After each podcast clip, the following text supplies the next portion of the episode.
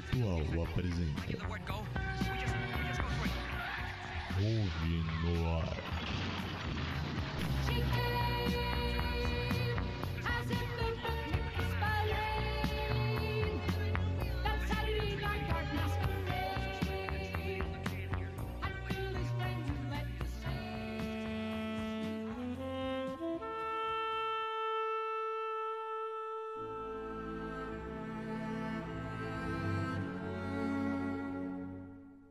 vocês todos já sabem, eu sou o Clark, colega de apartamento do estudante de psicologia metido a detetive Poirot.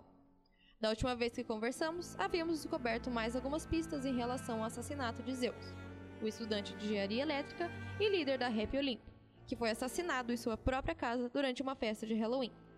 Também sabemos que a namorada dele, Kant, morreu na mesma noite por overdose, mas não descobrimos mais nada sobre isso. Fomos até o Olimpo, onde descobrimos alguns dos conflitos internos da rap, além de analisarmos os desenhos originais das fantasias. Por fim, visitamos a Mitch, onde pegamos a fantasia que ela usou na noite da festa, e ela deu a pista final para Poirot. Agora estávamos finalmente em casa, onde Poirot estava preparando um pequeno espetáculo. Capítulo 3 A encenação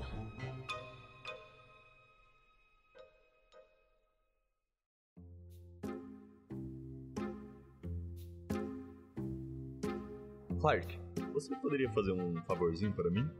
Claro, do que você precisa?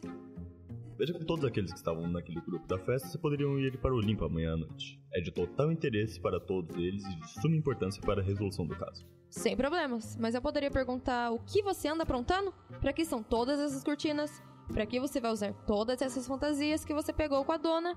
E por que você contratou uma galera de artes cênicas da USC? O que tá rolando? Sem dúvida esplêndido. Vamos mostrar a todos eles quem foi o responsável pela tragédia daquela noite. Todos pareciam estar interessados nos descobrimentos do caso e aceitaram comparecer. Poirot fez questão de expulsar todos da rap enquanto ele fazia os preparativos finais de seu espetáculo. Depois de tudo pronto, Hermes foi o primeiro a chegar. Em seguida, Kratos, acompanhado de Dona. O casal Mitch e Chris chegaram logo depois. Era a primeira vez que eu e Poirot víamos ele. E por fim, o capitão do Badgers foi o último a chegar. É, foi mal, demora pode arroz? É meio difícil voltar aqui depois daquela noite, sabe? Tá tudo bem, e nós entendemos, mas chamamos porque é importante você também saber o fim desse mistério. Agradeço a paciência em relação aos preparativos de hoje à noite, mas estamos aqui para expor a última parte da investigação desse caso que me chamou a atenção e que me diverti tanto ao resolver. Aqui, diante de vocês, desfilarão oito personagens. Queria que vocês já estejam bem familiarizados com todos. Michael Myers, o terrível Jason, Carrie a Estranha, o palhaço Pennywise, Annabelle Chuck, o casal de bonecos assassinos, Fred Krueger e Arlequina. Então as luzes se apagaram e quando voltaram a acender, Fred Krueger estava em frente ao palco. Poirot olhava atentamente a reação de cada um dos espectadores. Se ele esperava que o assassino se denunciasse ao ver novamente a fantasia do morto bem na sua frente, seu experimento havia falhado. Em seguida, a Arlequina apareceu no palco, e a Mitch não conseguiu segurar o choro, mas pediu para que o show continuasse. Então, um a um, os outros personagens passaram pelo palco. Ficavam parados diante da plateia por alguns segundos e em seguida retiravam. Ao final, a luz se acendeu. Você montou todo esse circo na minha casa só pra fazer um desfile de moda? De forma alguma. Agora, senhoras e senhores, vocês seriam capazes de me dizer o que vocês acabaram de ver? Kratos, será que você poderia me dizer o que acabamos de ver? Bem, acho que tá muito claro que todos vimos, né? Passaram oito pessoas fantasiadas de vilões no cinema, da mesma forma que estávamos no dia da festa. A festa é irrelevante. Esqueça da festa. O importante é o que você falou antes. O que acabamos de ver. Vocês concordam com o Kratos? Dona, É, sim, acho que não tem como discordar. Hermes, concorda que oito pessoas fantasiadas de passarem por aqui? É, concordo sim. Chris? Mitch? Vocês também? Não tem nem como discutir isso, cara. Ha. Pois saibam que vocês estão todos errados. foram enganados agora, assim como também haviam sido na festa. Às vezes, meus amigos, ver com os próprios olhos não é enxergar de verdade. É preciso enxergar com os olhos da mente. Tanto hoje como na noite do Halloween, vocês não viram oito pessoas, mas sim apenas sete. Vamos chamar um dos nossos atores de volta. Qual personagem vocês veem aqui? Vamos, não é difícil. É por acaso Chuck, o boneco assassino? É sim. É uma máscara tosca, mas é ele sim. Você pode parar de reclamar da sua fantasia pelo menos uma vez? Em um rápido movimento, o ator no palco livrou-se do macacão volumoso de sua fantasia e de sua máscara, revelando uma nova fantasia por baixo da primeira. Quê? Seu filho da puta? Como descobriu? Cristiano, de sobrenome irrelevante, você vai ser preso pelo assassinato de Wilson Neves. E se não for por isso, será preso do mesmo jeito por tráfico de drogas. Você não pode fazer isso.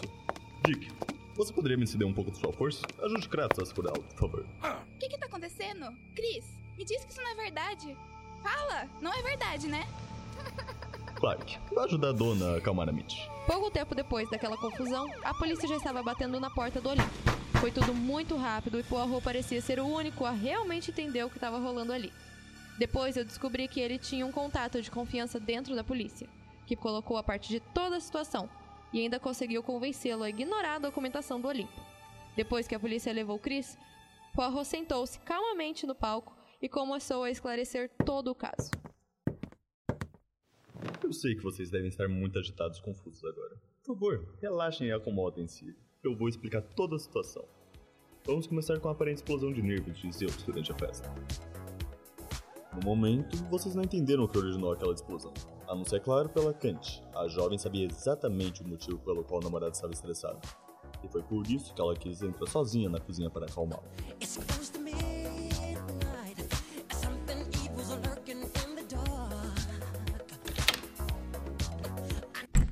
Amor, você precisa se acalmar. Como você quer que eu me acalme? Eu descobri que a minha namorada é uma drogada que compra pó com o namorado da melhor amiga. O que tá rolando aqui? Falando no diabo. Como é que você se atreve a fingir que não tem nada acontecendo? Então você sabe, né? Cara, só fica na sua que tudo vai continuar numa boa. Por favor, não comecem a brigar. Ah, não vou perder meu tempo com esse cara, não. Mas ele vai sair da minha casa agora. E nunca mais vai chegar perto de você. Não, amor, vo- você não entende. Eu preciso disso. Eu não vou conseguir aguentar aquele tanto de trabalho que os professores não param de passar sem o meu estímulo. A gente dá um jeito nisso depois. Mas agora esse merda vai sair da minha casa antes que eu denuncie ele agora mesmo pra polícia. Você não faria isso com a melhor amiga da sua namorada, não é? Pensa só como ela vai ficar arrasada. E na abstinência que a Kant vai ter então sem eu aqui? Zeus, você não pode fazer isso com a Mitch. Ou. ou comigo. O que tá fazendo aqui ainda? Cai fora da minha casa. Eu vou, mas não pensa que isso vai acabar assim. Não, você não pode deixar ele fazer isso, Chris. Eu não vou conseguir aguentar sem você. Depois disso, Hermes viu os dois saindo da cozinha e acreditou na história de Chris. Ele alegou que Zeus estava descontrolado e iria bater em Kant, e por isso ele precisava tirar a garota da festa. Chris realmente acompanhou Kant até em casa. E depois de se livrar da possível ponta solta, ele passou em uma loja de fantasias e alugou uma roupa de Fred Krueger para voltar à festa sem ser percebido. Peraí, peraí. Como é que você sabe que ele alugou uma fantasia naquela noite antes de voltar pra festa? Simples, minha cara. Quando estivemos no apartamento de Mitch do assassino, eu vi uma nota fiscal emitida naquele dia, enquanto nossa anfitriã havia ido buscar as fantasias. Você xeretou meu apartamento? Dei apenas uma pequena olhada, mas voltando à minha brilhante solução. Depois de alugar a fantasia, Chris voltou para a festa com a intenção de silenciar Zeus para sempre, evitando que o jovem denunciasse seu pequeno negócio legal. Mas como o corpo foi parar na cozinha se o Zeus não saiu do quarto depois da discussão? Simples, ele não ficou o tempo todo no quarto. Deus havia saído de lá enquanto todos ainda estavam distraídos com a festa. Eu não acredito que ela mentiu pra mim esse tempo todo. Então, além de possessivo, você também é um maluco que fala sozinho. O que você tá fazendo aqui? Eu, eu já não tinha te falado pra ir embora? Eu decidi dar uma passada por aqui pra garantir que você não vai falar nada sobre o meu segredinho pra ninguém. Você não vai me convencer a ficar quieto. Não vou deixar que você continue a envenenar mais ninguém. Eu tenho certeza disso. E é por isso que eu vou garantir que você cale a boca para sempre. Então você só voltou pra levar uma surra, né?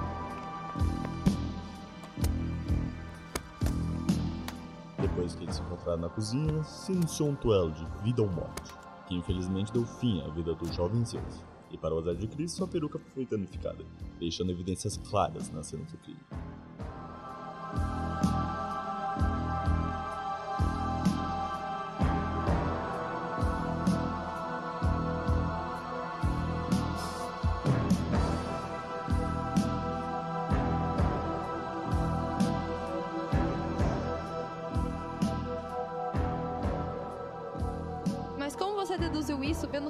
Perucas? Foi simples, minha cara.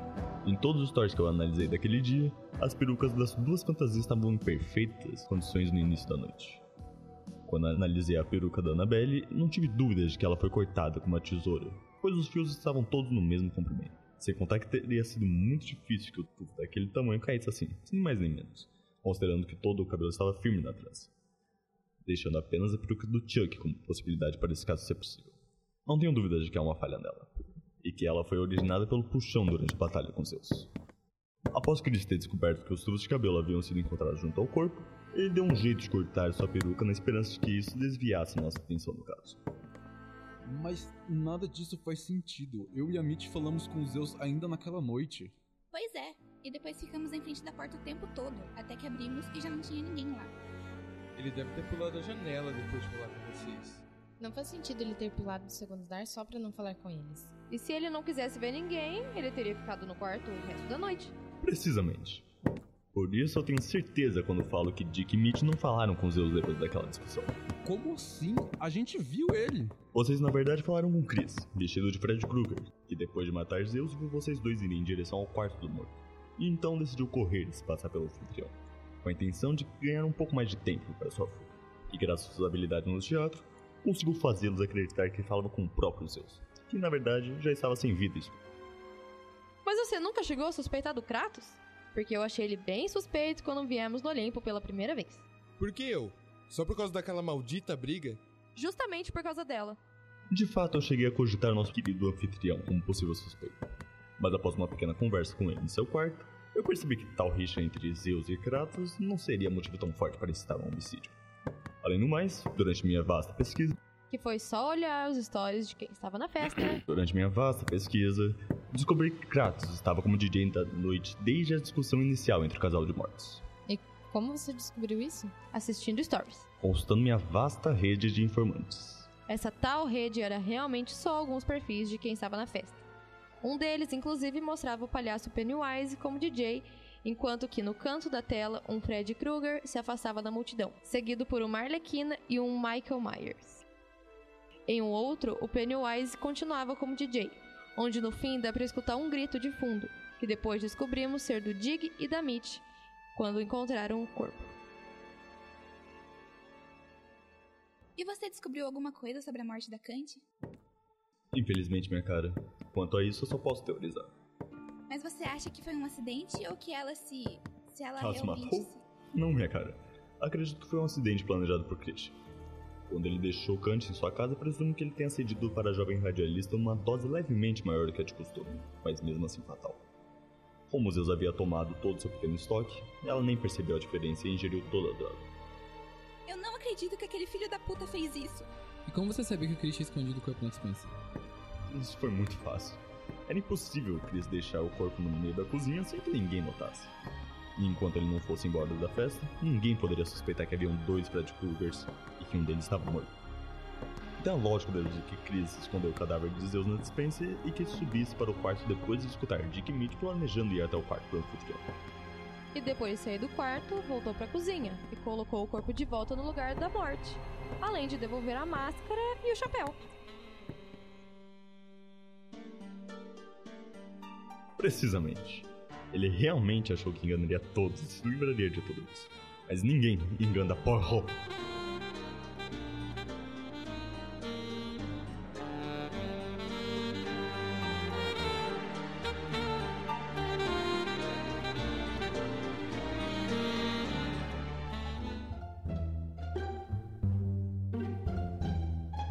Esse episódio teve locuções de Maiana Souza, Gabriel Marque, John Brunhara, Alberto Salvador, Beatriz Toledo, Laila Beatriz, João Batista, Gabriel Oliveira, Gustavo Asbert e Carol Campos.